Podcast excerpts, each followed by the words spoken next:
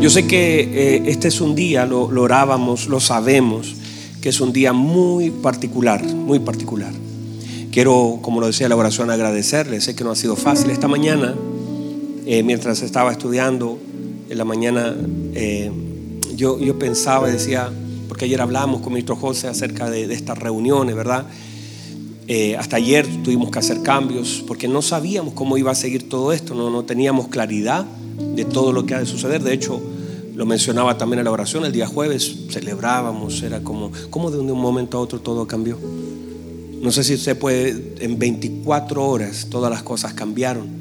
Y hoy día estamos en una situación tan compleja como país, como de ser algo, entre comillas, pequeño, fue tomando una forma tan significativa. Y, pienso en eso y, veo que hay cosas que pueden vol, volcarse tan adversas en la vida de nosotros de un momento para otro. Es como aquellas cosas inesperadas que a veces la gente vive. Eh, así también nosotros podemos eh, quizás con mayor fuerza ver también la mano del Señor que de pronto puede hacer una obra tan grande. Creo que esto es una buena oportunidad para que Cristo brille en medio de toda esta oscuridad y por eso es tan importante que nosotros como hijos del Señor tengamos claridad de lo que debemos hacer. Ayer mandé un audio a los mentores, seguramente a usted le llegó, y también hice una publicación y, y, fue motivada, créame, por todo lo que uno ve en las redes sociales. Porque uno no puede evitar que la gente diga o haga cosas en las calles, esas son cosas que nacen del corazón, de, de, de quizá el abuso, la rebeldía, miles de cosas que uno puede entrar a analizar en eso. Uno no puede evitar que la gente diga o haga cosas. Lo que sí uno se preocupa es cuando los hijos del Señor callan o cuando los hijos del Señor alzan la voz de una forma equivocada. Porque si hemos de hablar, debemos de hablar palabras de paz, porque a paz nos llamó el Señor. Y a veces nosotros equivocadamente, de nuestro corazón, salen eh, palabras que no son las correctas. Uno, ironía no es correcta. En momentos así, ironía no podemos usar. No podemos usar palabras que inciten al odio, a la venganza, a la justificación de las cosas que están mal, porque no es el corazón de nuestro Señor. Nosotros como hijos del Señor debemos cuidar mucho porque nosotros incluso hemos sido llamados a amar a nuestro enemigo.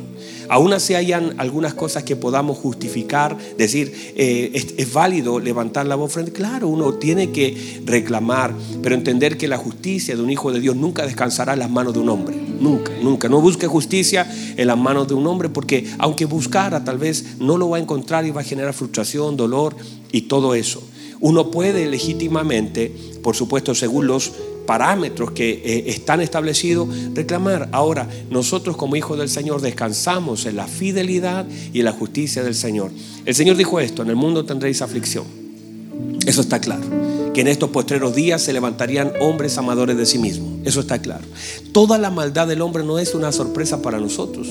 Pero sí nosotros debemos actuar según el Señor nos enseñó, amar a nuestros enemigos, a orar por aquellos que os maldicen, os calumnian, dicen cosas mentirosas. Nosotros debemos con, con, nuestras publicaciones, con nuestras conversaciones, hablar palabras de verdad, de amor y perdón.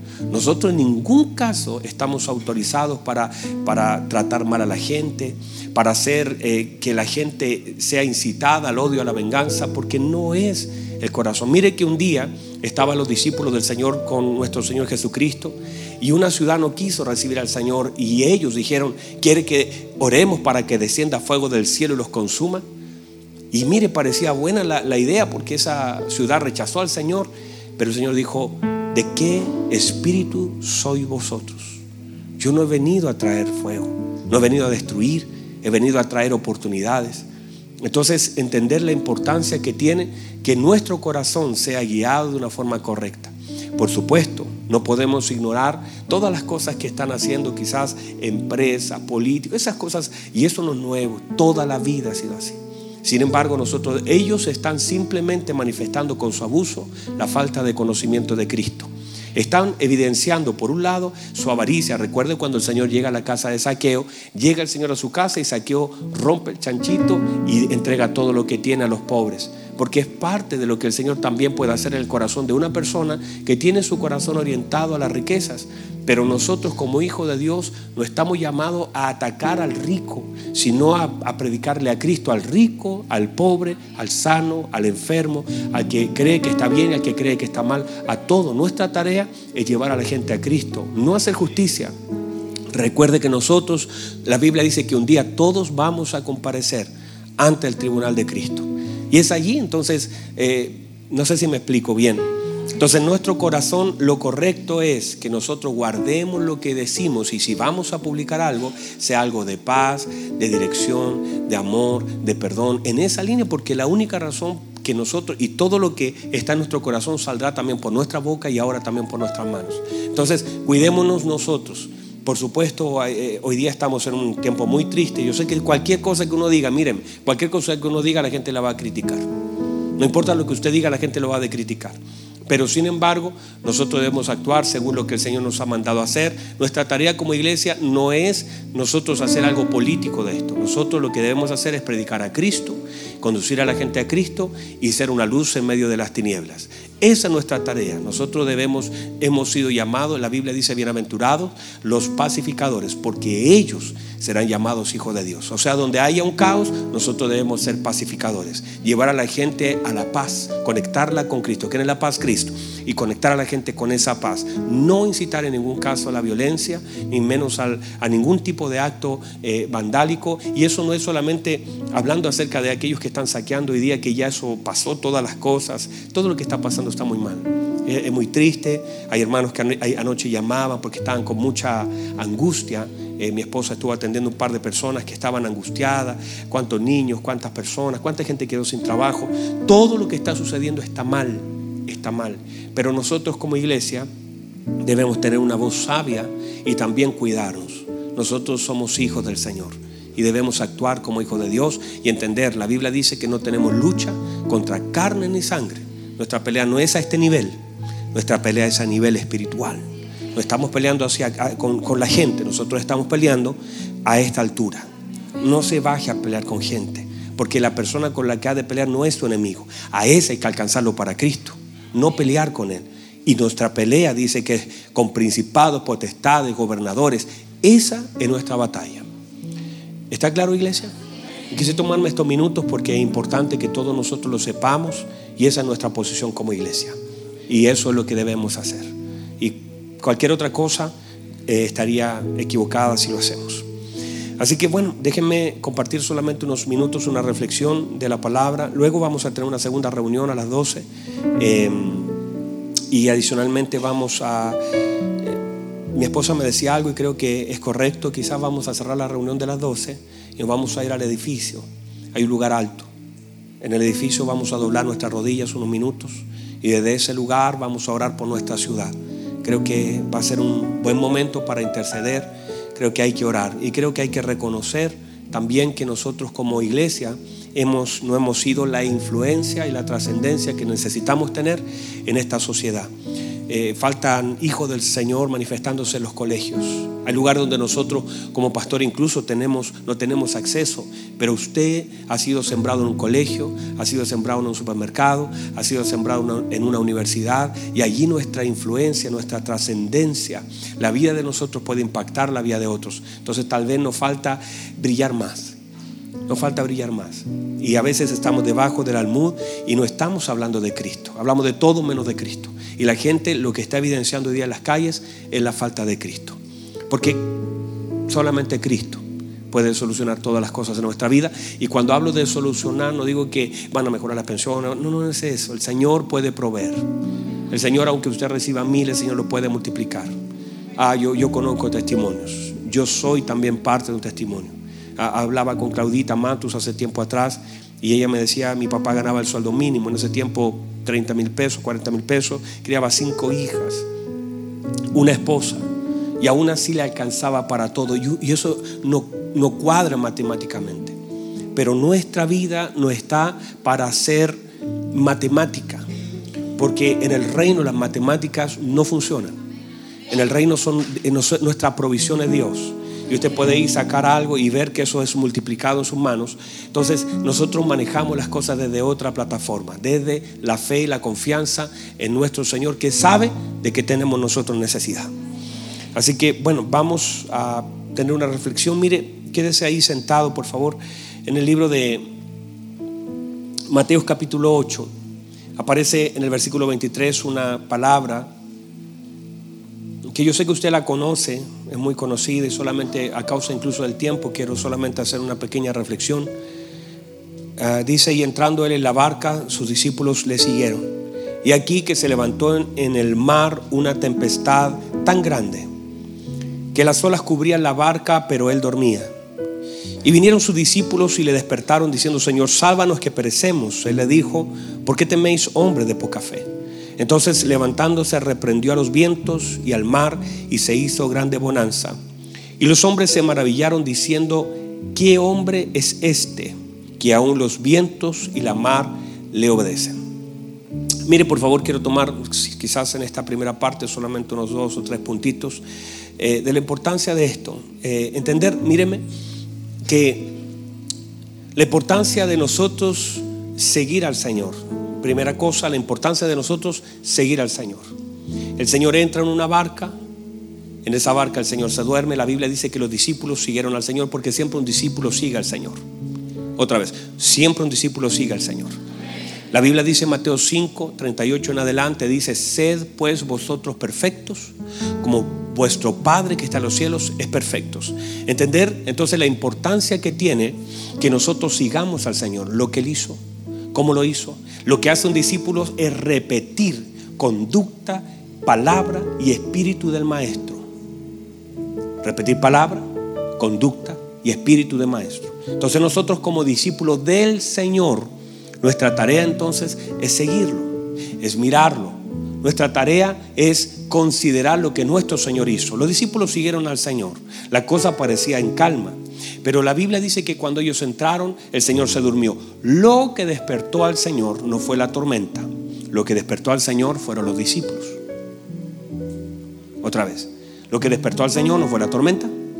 Lo que despertó al Señor fueron los discípulos sería como más claro y más evidente en esta palabra que lo que despertara al Señor fuera la tormenta, porque la Biblia dice que las olas anegaban y eran más altas que la barca, pero al Señor no lo despertó la tormenta, al Señor lo despertó los discípulos. Entonces, entender que el Señor, la, la respuesta del Señor, la palabra del Señor, la obra del Señor, no se despierta, no viene la palabra por causa de lo que pasa en el mundo sino por causa de lo que pasa con los hijos. Lo que, lo que el Señor hace en favor de la tierra no tiene que ver con, con lo que pasa en la tierra, sino lo que pasa en los hijos. O sea, los hijos tienen la oportunidad. una tierra puede estar en caos. ¿Hasta que Por eso la Biblia dice que la tierra gime. ¿Por causa de qué? De la manifestación de los hijos. ¿Cuándo los hijos se manifiestan? Cuando los hijos se manifiestan, cuando los hijos oran, cuando los hijos claman al Señor. Puede la cosa estar muy complicada hasta que los hijos claman. Porque el Señor no interviene porque haya un caos, el Señor interviene porque un hijo se levanta a orar. Y cuando un hijo se levanta a orar, el Señor responde. Vuelvo a decir, el Señor no se levanta porque hay una tormenta, no se despierta porque hay una tormenta, se despierta porque los hijos clamaron. Y es exactamente eh, en esa línea, es que, mire, cuando la gente dice, ¿cómo Dios no va a ver que eso es? No, no, no, no, no responde al caos, responde a la oración. El Señor no responde al caos, el Señor responde a la oración. Si alguien ora, si alguien clama, el Señor responde. Entonces vemos en esta palabra cómo el Señor responde y claro, uno puede decir, ¿por qué no despertó? Por, por, porque eh, míreme por favor, lo que estaba durmiendo no es el espíritu, lo que estaba durmiendo era el cuerpo. ¿Qué dormía? El cuerpo dormía. ¿Qué está durmiendo hoy día? ¿Qué duerme? Cuando el cuerpo duerme, las tormentas se levantan. Cuando el cuerpo duerme, el cuerpo de Cristo está durmiendo y parece que está despierto, pero muchas veces está durmiendo y la manifestación de que se adormece algo es justamente lo que se levanta alrededor. Cuando mire lo que dice, el Señor se durmió, la tormenta se levantó. Cuando el cuerpo de Cristo, entendamos, no es el espíritu de Cristo, el espíritu no duerme, es el cuerpo de Cristo permanece en un, adormecimiento, las tormentas se han de levantar. Pero cuando el cuerpo se levanta, la tormenta baja. Entonces, entender que lo que estaba en este momento sucediendo es que el cuerpo de Cristo está durmiendo. Y es justamente lo que está ocurriendo en este tiempo, en esta tierra y en muchas otras tierras, porque uno podría confundir el hecho de que nosotros nos reunamos, cantemos, adoremos y todo eso. Eh, pareciera que estuviéramos todos, todos, todos bien, pero no es así. Muchas veces nos falta clamor y la iglesia, míreme por favor, la iglesia carece de oración. La iglesia no carece de canción, la iglesia carece de oración. Y el Señor dijo, esta será casa de oración. Y la iglesia hoy día, yo no tengo problema, tenemos un grupo hermoso, adoramos al Señor. No tengo rollos con eso, eso es buenísimo, eso es, adoramos al Señor. El problema es que la iglesia no se sostiene en base a la adoración, sino a la oración.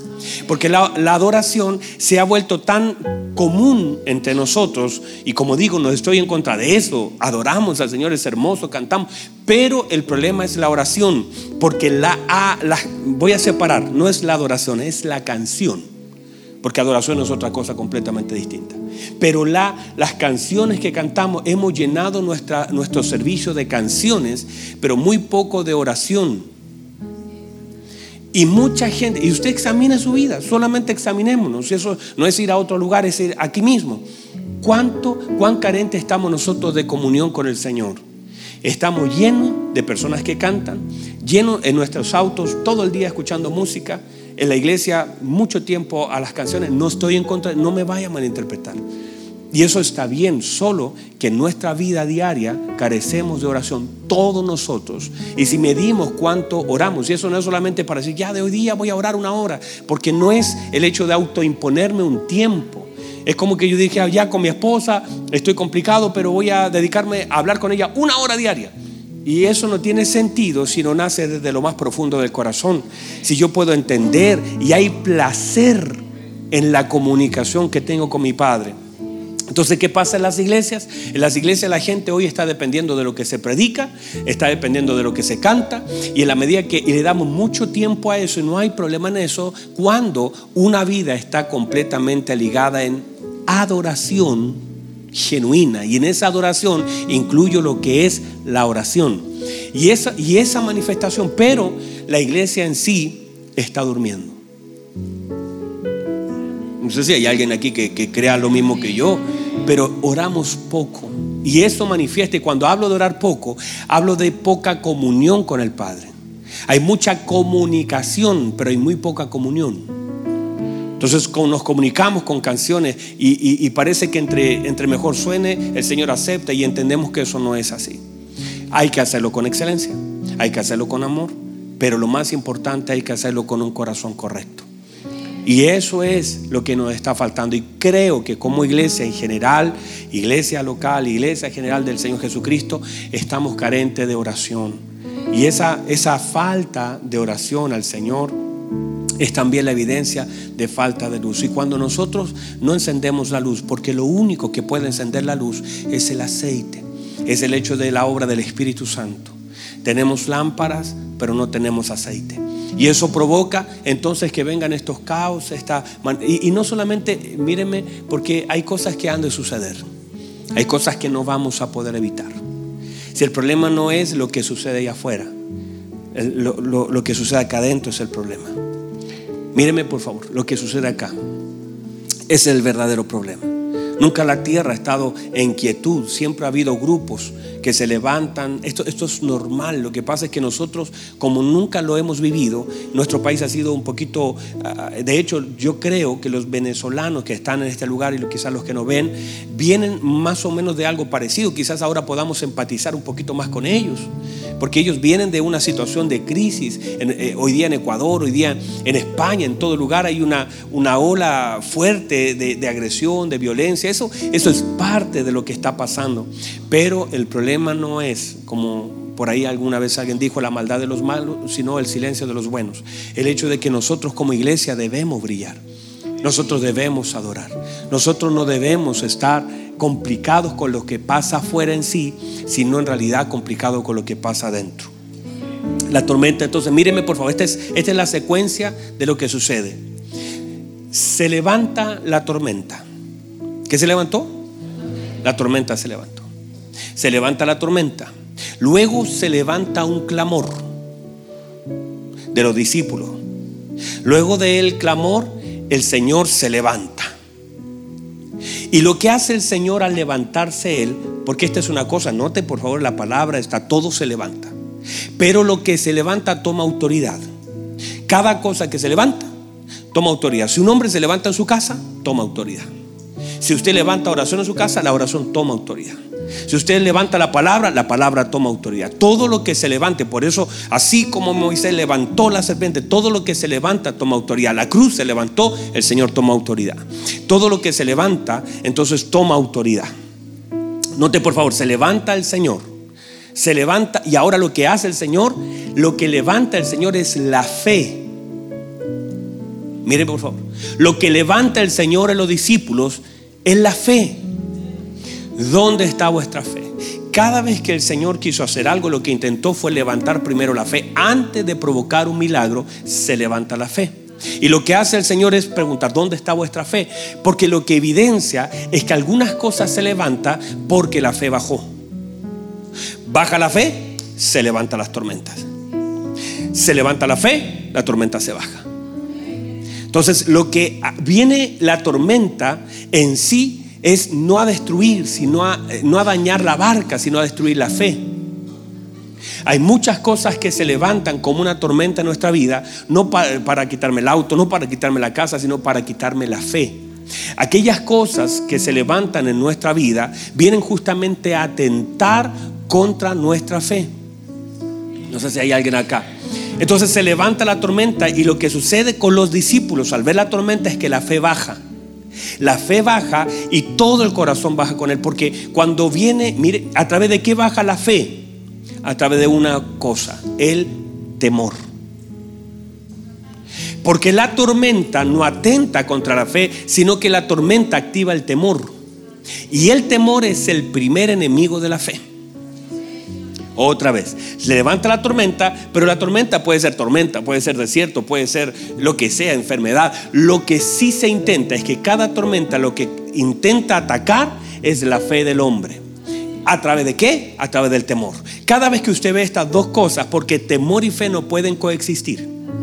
No pueden. Cada vez la Biblia dice que Pedro iba caminando sobre el agua y vio. Al ver, no se hundió, sino lo que lo hundió fue la falta de fe. El temor que llegó a su corazón por causa de lo que vio. Entonces cuando aparece el temor, desaparece la fe. Pero cuando aparece la fe, desaparece el temor. No sé si me explico. Entonces ahora debemos entender que lo que trata de hacer el mismo infierno es atentar contra nuestra fe por causa de lo que se levanta para generar temor. ¿Estamos ahí? Entonces todo lo que se levanta a nuestro alrededor lo que intenta es atacar nuestra fe a través del temor. Y cuando todo lo que se levanta lo que va a hacer es tratar de intimidarte. Por eso usted va a ver, míreme por favor, todo lo que usted va a ver en la escritura, cada vez que el Señor tuvo que afirmar a alguien, Jairo, cree solamente. Lo que intentó es que ese temor que vino por causa de lo que los amigos le dijeron fue generar temor y a través de eso perder la fe. Porque el temor te rompe la red, el temor te rompe el corazón y por ahí se escapa toda la fe, toda nuestra confianza. Y si no hay fe no se puede obrar, no se puede agradar, a Dios. Por lo tanto, lo que intenta hacer la palabra del Señor es coser eso que está descosido por causa del temor y ahora llenarnos otra vez de fe. Marta, cree solamente. Marta, tienes que creer Marta. Que no te invada el temor por lo que ves, por lo que escuchas, Marta. Cree solamente y verás la gloria de Dios, porque a través de la fe puedo ver algo pero si no tengo fe, por eso lo que se atenta a través de lo que el, diablo y el infierno levanta, todo. Ah, la Biblia dice que hay un, un hombre grande llamado Goliat que dice que comenzó a hablar y cada vez que hablaba, dice, se levantaba Goliat. Note por favor, la Biblia dice, se levantaba Goliat por la mañana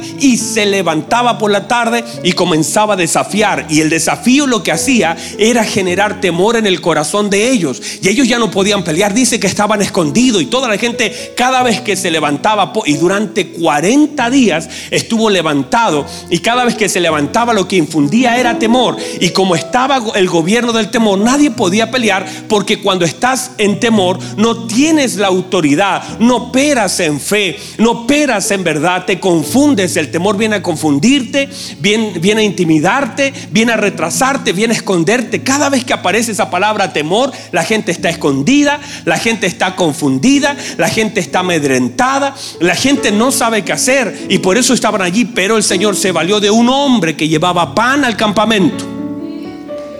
Un hombre que enviado por su padre llevaba pan al campamento.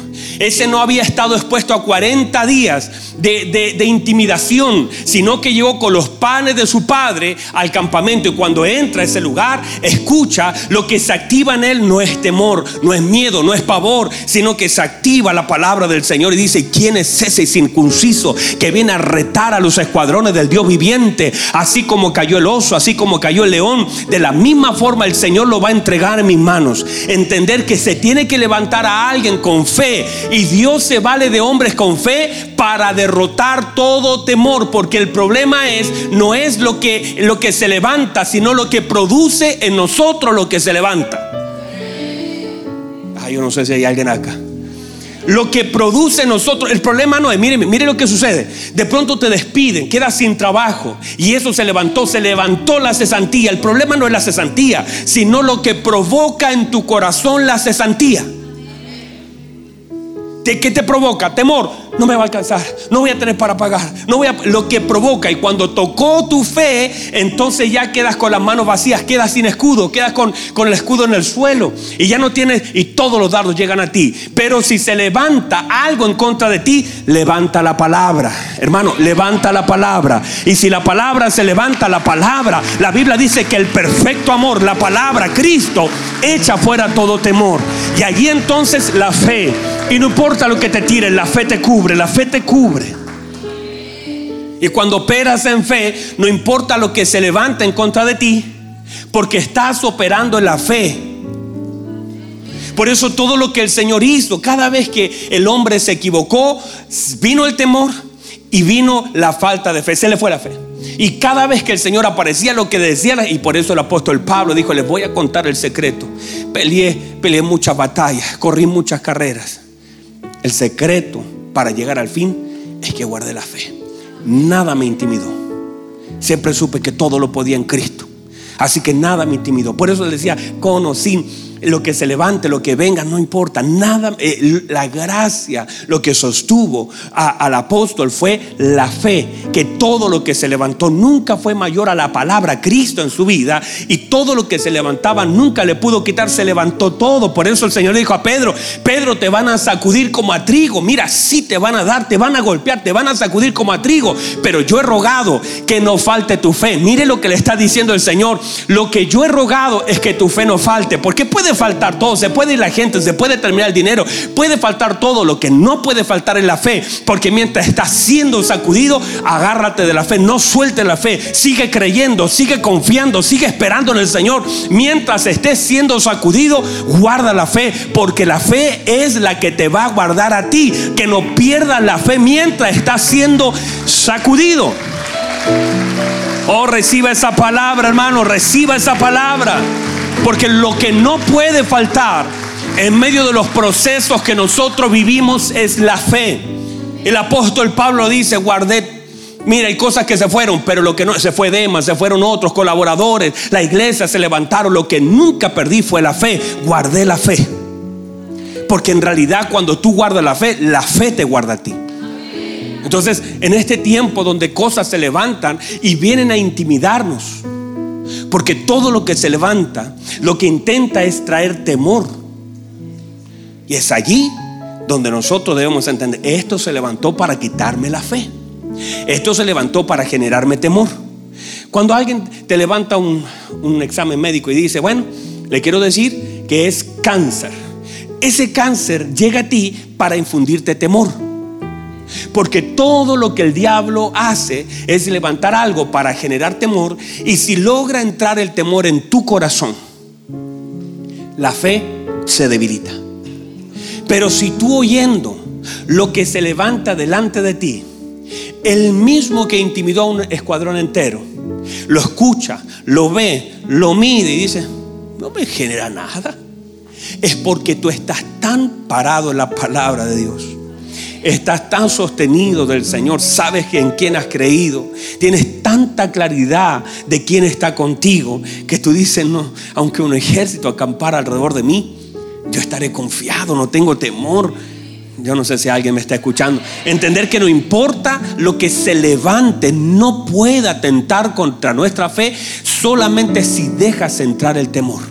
Por eso la Biblia dice, Dios no nos dio espíritu de temor, sino de poder. Ese temor no es algo que el Señor depositó en nosotros. Es, ese temor viene a atentar contra la fe que el Señor nos ha depositado. Y si rompe tu fe, hermano, te vas a hundir, vas a tener, vas a operar, eh, eh, te vas a esconder, vas a estar intimidado, tus oraciones van a cambiar, vas a estar como Moisés diciendo, ay Señor, ¿qué hago? Mira, viene el enemigo, está el mar delante, ¿qué hago? Y el Señor dice, pero ¿qué estás clamando? Avanza, no tengas temor, avanza. Ese mar se tiene que abrir, avanza, Moisés, no te quedes pegado a la orilla de una playa, camina, avanza, no tengas miedo a entender que ese miedo no limita. No le pasa a usted que cuando en algún momento de su vida, a mí me pasó, en algún momento de mi vida, era, era un pequeño, 15, 16 años, y de pronto sentí un ruido y hay un espíritu como de temor que te dejó paralizado. No quería ni sacar las orejas de la cama, estaba bajo las tapas diciendo, yo no sé, ni siquiera quería mirar, no querías enterarte, no prendiste la luz, sacaste el bracito, tenías, no sé si hay alguien acá que le pasó. A mí me pasó. Un momento yo estaba y yo sentí como un ruido. Ay, santo Dios. Y me quedé allí esperando que ese ruido pasara. No, no tuve ni, ni el coraje de mirar ni prender la luz. ¿Por qué? Porque te intimida y te estanca, te paraliza. Hay gente por el temor como que le da la chiripiolca. Como que queda, queda. No sé si eso es espiritual o no, no sé. En qué parte de la Biblia aparece. Pero se queda, queda paralizada. Hay gente que por causa del temor queda paralizada. No sabe qué hacer, no sabe cómo reaccionar, no sabe qué decir, no sabe a quién acudir, porque el temor lo paraliza.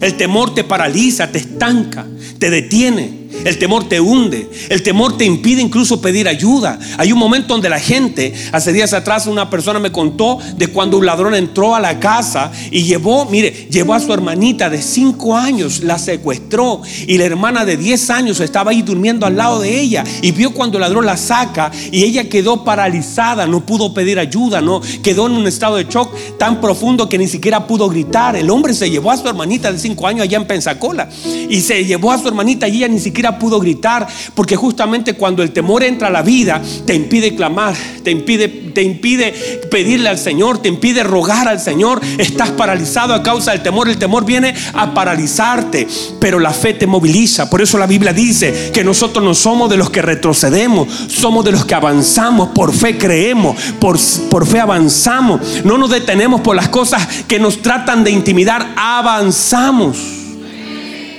La fe te mueve. Pónganse en pie, por favor, estamos recontradito, pasado. Segundo servicio, segundo y último, qué triste, hermano. Voy a hablar acerca de las mezclas, cómo las mezclas provocan tormenta. Eso va a ser fuerte. Mírenme, por favor. Lo que la iglesia no puede perder en este tiempo es la fe. Porque la fe es la que te permite salir de algo. La fe es la que permite detener tormentas. Y la fe es la que agrada a Dios. La fe puede hacer que las cosas se muevan. La fe puede hacer que las cosas sean creadas. La Biblia dice que todo, todo lo que se ve fue hecho por lo que no se veía, por la palabra de fe. Dice que por la fe creemos haber sido constituido el universo, de modo que lo que no se ve fue hecho de lo que no se veía. No sé si alguien me explica. El Señor llama las cosas a través de la fe. Entonces nosotros estamos seguros la fe en Cristo. ¿En qué descansa nuestra, nuestra fe? En Cristo, en su amor, en su misericordia, en su bondad. Marchítese la hierba, séquese la flor, pero la palabra de Dios permanece para siempre. Entonces nuestra esperanza está en nuestro Señor. Nuestra fe es que Él regresará. Nuestra fe es que Él conoce nuestra necesidad. Nuestra fe es que Él oye nuestro clamor. Nuestra fe es que Él nos ama y nos tiene en su mano poderosa. Nuestra fe es que Él sabe lo que yo necesito. Mi fe es, no es que en sí la fe tenga poder, sino que la fe es la confianza en aquel que tiene el poder. Dice la Biblia que por la fe Sara creyó en quien había hecho la promesa. No es que la fe, no, es mi fe en. Por eso el Señor dijo, tened fe en Dios. Porque no es solamente decir, bueno, fe, fe, fe. No, no, no, no es fe. La fe es el conector, es el cable que te conecta con el Señor. Y a través de esa fe usted puede recibir. A través de esa fe usted puede esperar.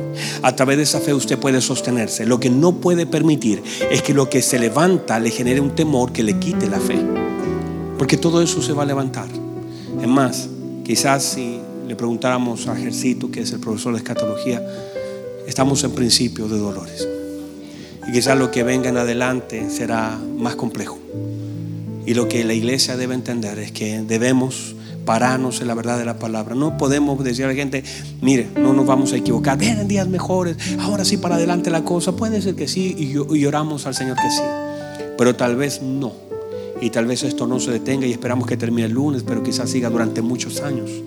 Y tal vez todo lo que el hombre construyó se venga abajo y tal vez todo lo que conocemos sea conmovido se entiende que estos son tiempos complejos y se está gestando, todo, todo el mundo está gestando un, un clamor, se está gestando un caos para la aparición del Hijo de Perdición.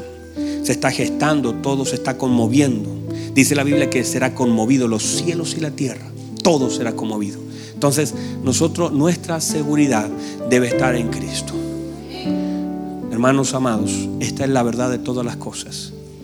Cuando se sacude el trigo, la paja, lo liviano se vuela, pero el trigo por el peso se queda. Y este es un tiempo donde va a haber un sacudir. Y todo lo que era liviano, lo que no tenía frutos, va a volar, se va a ir.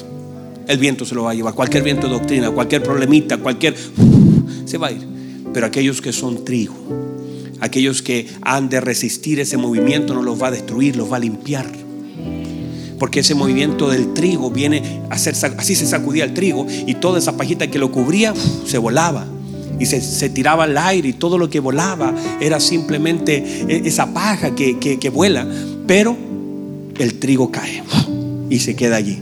Entonces, en este tiempo el mundo va a ser sacudido. Lo importante es que nosotros permanezcamos en el Señor tengamos claridad. En el mundo habrá aflicción, pero confiad, yo he vencido al mundo. Míreme, nuestra mirada no está en esta tierra. Nuestra mirada no está anclada en lo que pasa aquí. No estamos esperando, míreme, no podemos esperar del gobierno, de las instituciones, algo mejor. Vivamos cada día como si fuera el último de nuestras vidas. Sirvamos al Señor con todo nuestro corazón. Aprovechemos el tiempo porque los días son peligrosos. Amemos al Señor con todo nuestro corazón. Resistamos el tiempo de la prueba. Adora al Señor siempre que pueda. Intente buscar al Señor, predicarles a otro de Cristo, orientar su oración a hacer la voluntad del Padre y esperemos el retorno de nuestro Señor que cuando seamos arrebatados juntamente con Cristo, la Biblia establece, ya no habrá más llanto, ni va a haber más dolor. Y que todo en el cielo, oh, dice Juan, yo vi un cielo nuevo y vi una tierra nueva. Porque las primeras cosas pasaron y aquí todas son hechas nuevas. Y nuestra tarea como hijo del Señor en este tiempo es mirar lo eterno. Y si usted ha estado medio tibio, medio alejado, acérquese al Señor Y si usted ha estado medio, medio que sí, que no, deje de claudicar y busca al Señor con todo su corazón. Busca al Señor no solamente por lo que está pasando afuera, sino por su corazón, por acercarse al Padre. No como una cosa del temor, porque el temor no debe movilizarlo. Es la fe la que lo debe movilizar.